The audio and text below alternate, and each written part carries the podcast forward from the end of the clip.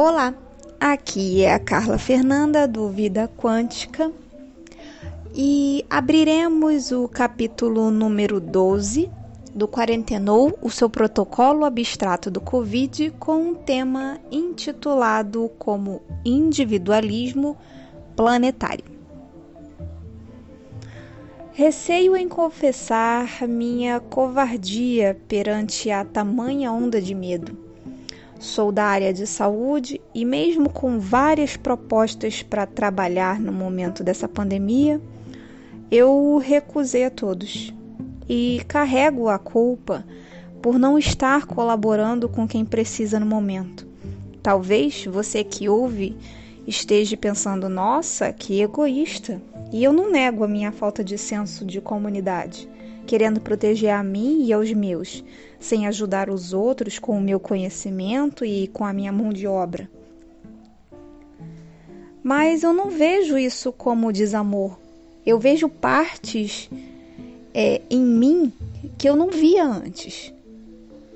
E percebo nas inadimplências sociais perante o vírus a mesma consciência de descontrole que a minha. A polarização do egoísmo pesa nos dois lados, sabe? É, chega um momento que é nítido é, notar o comportamento humano, mesmo ele sendo social por natureza. Porque percebe-se a sociedade em níveis sanguíneos como prioridade.